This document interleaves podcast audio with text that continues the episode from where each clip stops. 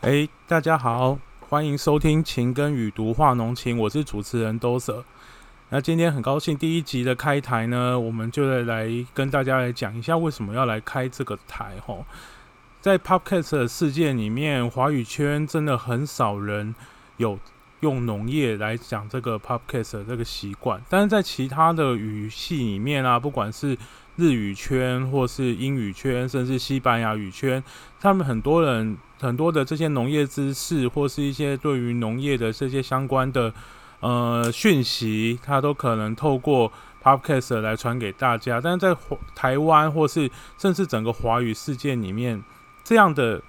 讯息真的传的比较慢，或者是那那通常是是都是平面媒体啦，或是就是在网络上面，然后用文字那。在这当中，其实我们会发现一件事情，就是因为没有一个直接用语音来跟大家来讲话，哦，来这样子去传达一个讯息，所以大家在阅读或是你可能会被一些哦比较渲染的文字啊，或是什么，那就去很会对这个农业或是我们所谓的食品这边会有一些比较不当的一些遐想，哦，那我。开这个台的目的其实也不是说啊，我也要来煽动人家或是怎样，我只是希望说，透过另外一个真的一个呃对农业有关心的人这样的一个管道，让社会大众或是我的听众，然后能够了解说，到底农业哦，不管是不仅仅是在台湾，或是在这个对这个世界所造成的一些呃，不管是社会上的问题啊，或是一些对。我们整个人整个人的发展哦，可能都会有一些问题。那我们这边的会谈的东西，事实上蛮多的哈。可能呃，农业本身啦，它当然农业本身它就会跟食品会有关系，因为农业东西做出来，我们就是要吃。那但在农业的发展，其实不仅仅就只有农业，我们会会讲讲啊，农村。到最近会很夯的，有很多一些议题，像农村再生啦，或是一些哦再造啦这些议题。那为什么农村会比较会变成现在这个样子？那当然这可能就跟经济发展有关系。但我们通常不会去讲到这么呃艰涩的这个语气，但我们会把它翻译成比较简单的话，然后来跟大家来讲。好，那还有很多政策，因为在农业来讲，其实农。很多人说啊，农业就是一个种田的东西，但事实上，农业种田的东西，它实际上绑的很，里面后面有非常非常多的政治的因素在里面。事实上，可能它所牵涉到的政治因素，可能比其他工商业牵涉到的政治因素可能还要多。因为这些，我们都说这个农业这些资产、资本啊，这些其实都是隐很隐性的这个东西。那我们会未来会希望透过用比较呃。平缓，用比较通俗的这个语气，不要让大家对于这个，因为听到这个很硬的材料，大家就会想要逃走啦。那我们就，但我们会用比较务实的角度来看，哦，那当然会也也可能，因为 podcast 现在现在流行的这些风格，大家都会比较轻松啦。那不过在这边，因为说我我们锁定的这个客群啊，会比较。当然是希望大家都听得懂，而且不仅仅希望台湾只有台湾的听得懂哦，其他如果你是讲华语的人哈，都可以来听得懂。所以，我们虽然讲台湾的这个农业来讲的话，哈，三不五时来讲一下，来用台语来讲，当然是会会比较贴切一些。但我们就顾及一下听众，我们尽量不会用台语来讲哈。当然。可是我们可能会有几个小单元哦，来教大家，然后这些呃有一些农业的这些台语啊什么，我们可能做几个小单元哦，来来这样去讲。那今天开台呢，我们第一个话题啊，我们就来切一个比较严重的这个话题哦，或者是比较深层的这个话题。第一个就是我们在讲呃农药残留这个议题，很多人听到农药残留这几个字，不管是上报纸啊，还是还是说有人，即即便你验出来是合格的，但是他只要看到农药这两个字，他就很害怕，很害怕，然后就会开始抵制，因为他会说他的利润就是说啊，这个东西就是因为我们人要吃的，然后你怎么可以让这些对人体有毒的东西吃到了我们肚子里面去？绝大多数反对人的利润都是这样。那这句话有没有错？这句话其实没有错，但是只对一半。没有错跟对一半，事实上是很多人他会觉得他只会抓没有错这个字来跟你讲，但是他不会讲后面那个对一半。那为什么会讲对一半呢？我们会先那当然农业圈有很多的一些奇奇怪怪的谣言啊，哦，就是说啊我们要吃天然的东西啊，没有都不要有化学物质啊。可是化学物质这几个字，就我们就是说这个就是我们语语言的不精确的地方。哦，所谓化学物质，水其实也是化学物质。那你要不要喝水？哦，那。纯水还是纯的化学物质，还有那个化学编号在哦。那所以所以这个东西，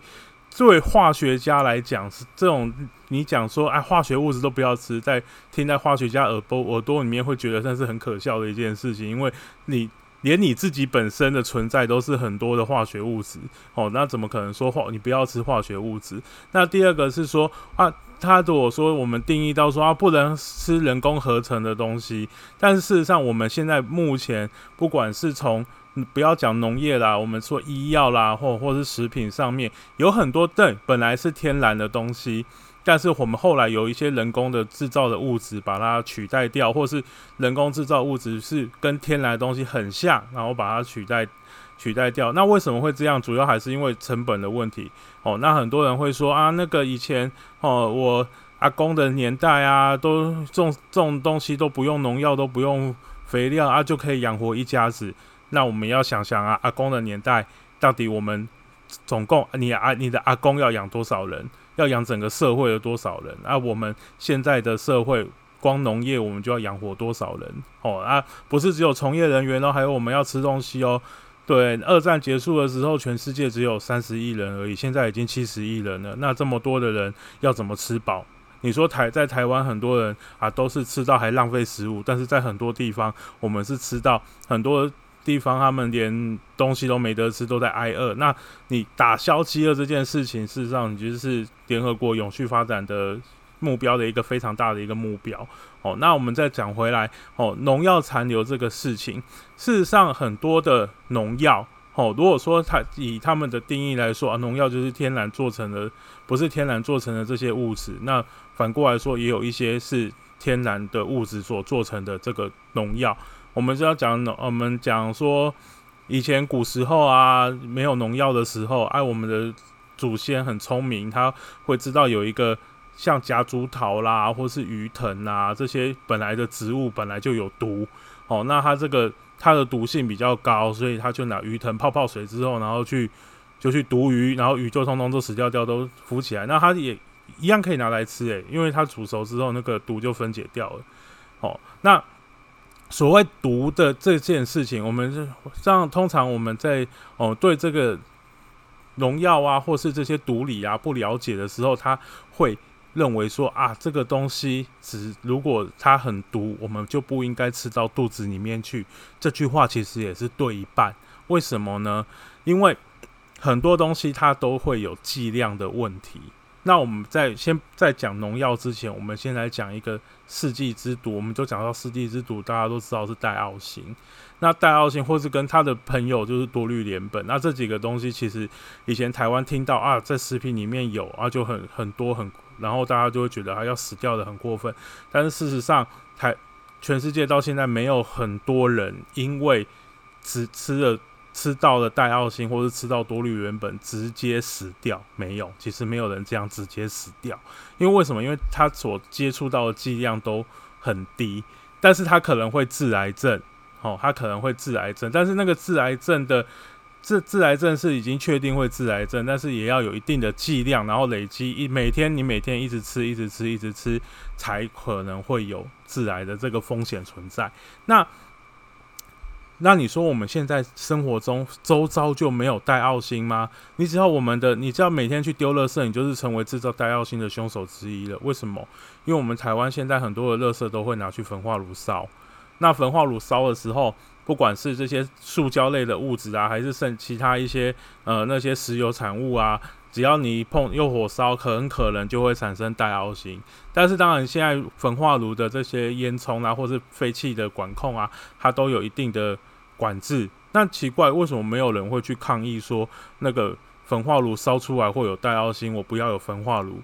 因为大家都把眼睛蒙起来，说因为。如果没把焚化炉关掉了，那这时候就要放到我家里臭啦。那如果我去埋在那边，埋在那边也很臭啊，所以还是烧一烧好了。那至至于有没有带到新那我就先眼不见为净啊。所以大家有时候这种对于这种毒化物的管理啊，很多都是四肢挑软的吃。那农药当然也是四肢挑软的吃的其中一种哦。那有一些东西它是真的对人很毒，的确对人很毒。很我们说的这个毒性啊，也分了好多种，一种叫做极毒性啊，就是吃下去之后马上身体就会产生不适，然后可能会死掉哦。就像你下砒霜啊，然后吃下去七下十三口都能死光光啊。哦，那有一些东西就跟多氯联苯跟跟代奥辛一样，它可能极毒性没有很强，但是它慢慢慢慢会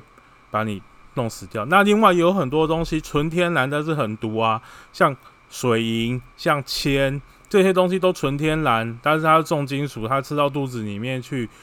长久累积下来也是问题。所以这个我回来讲到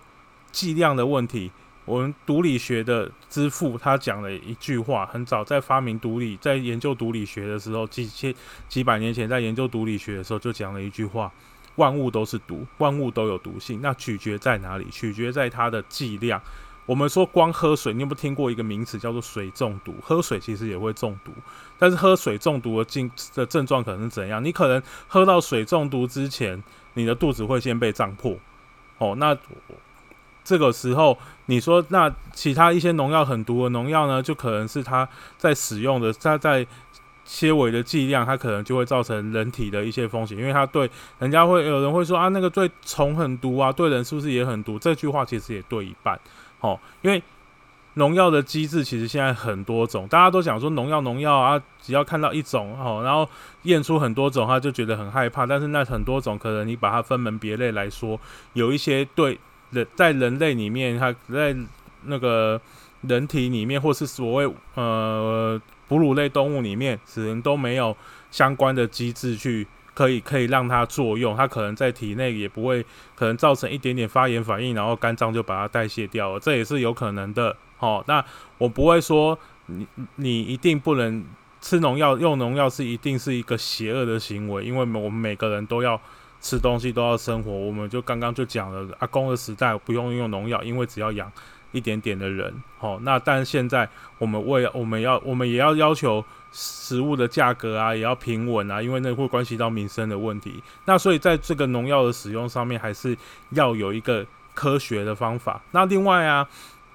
我们有没有看过有人新闻报道说有人喝了吃了蔬菜之后，然后中毒了？我看过这些新闻，大概前几年只有一个，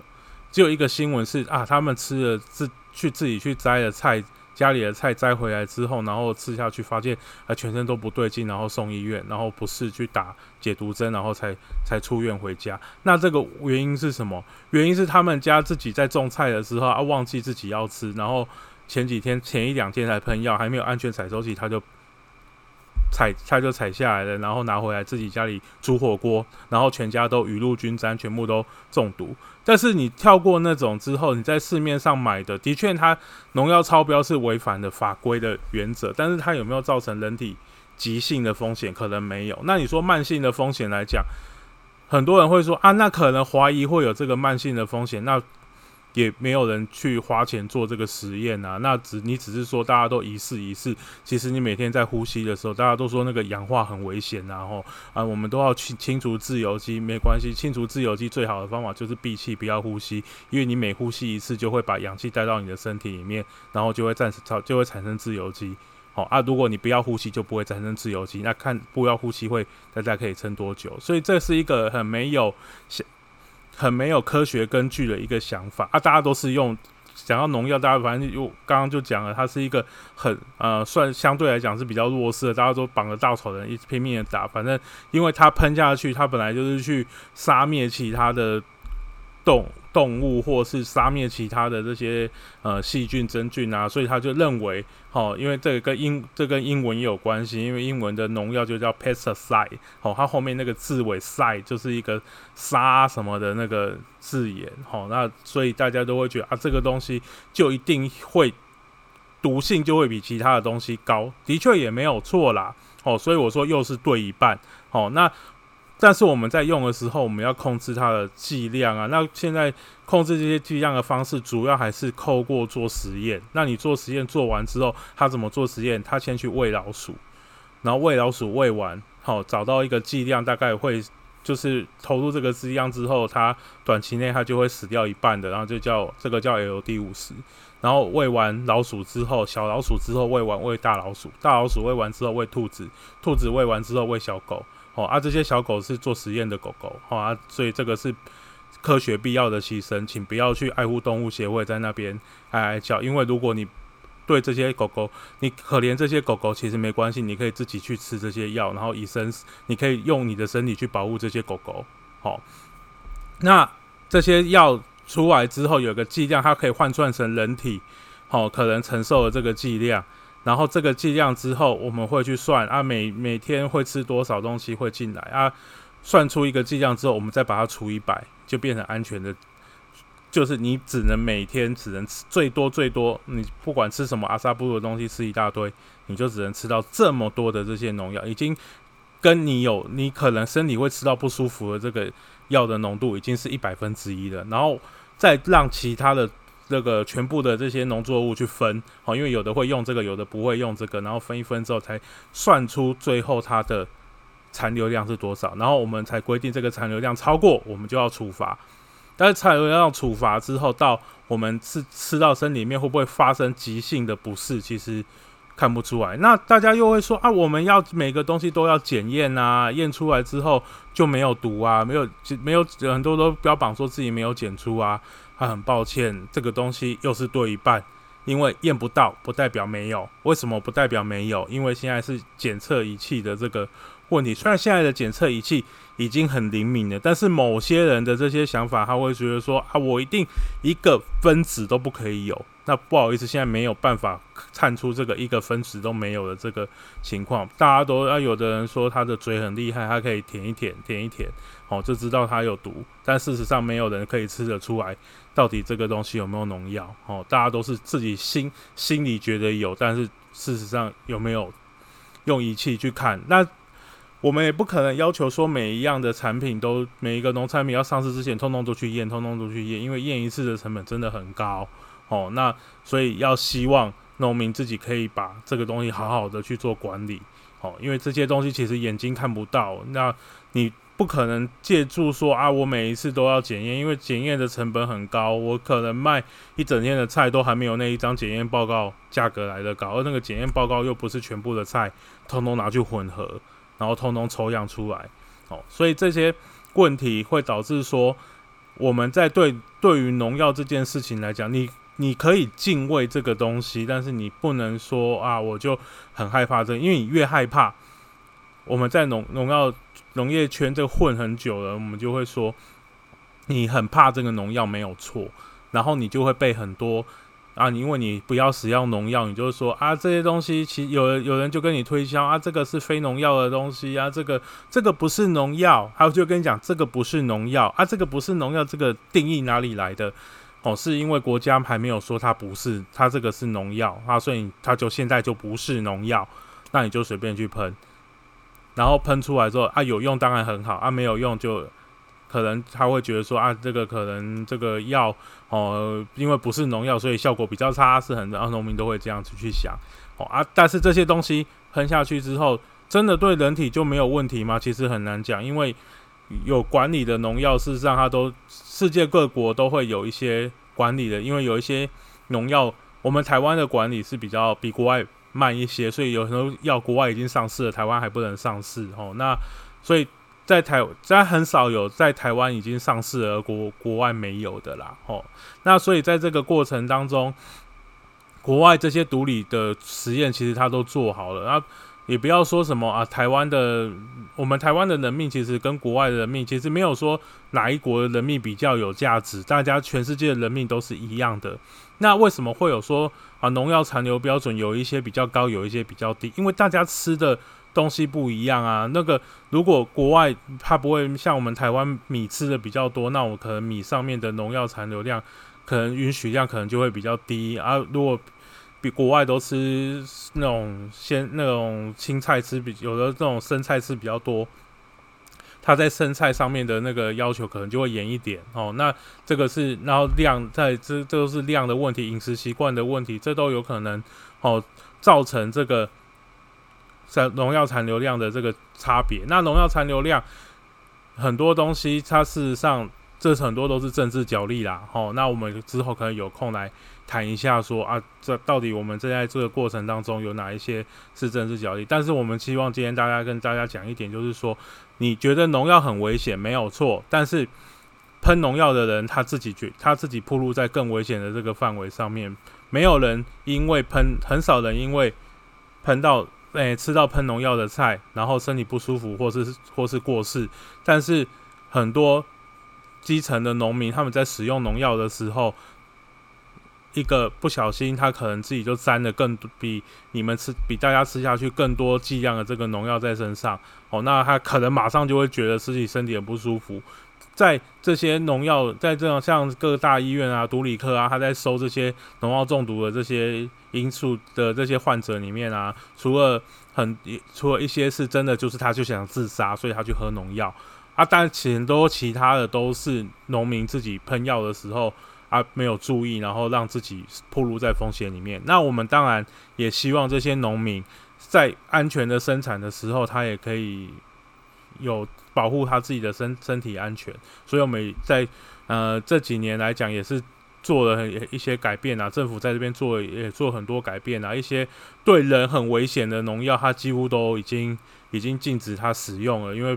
真的避免说啊，真的有人不小心拿来喝啦，哦啊，真的不小心拿去处拿去喷的时候沾到自己啊，然后中毒怎样？这个我想人命的损失大家都不乐见，哈啊，所以就希望那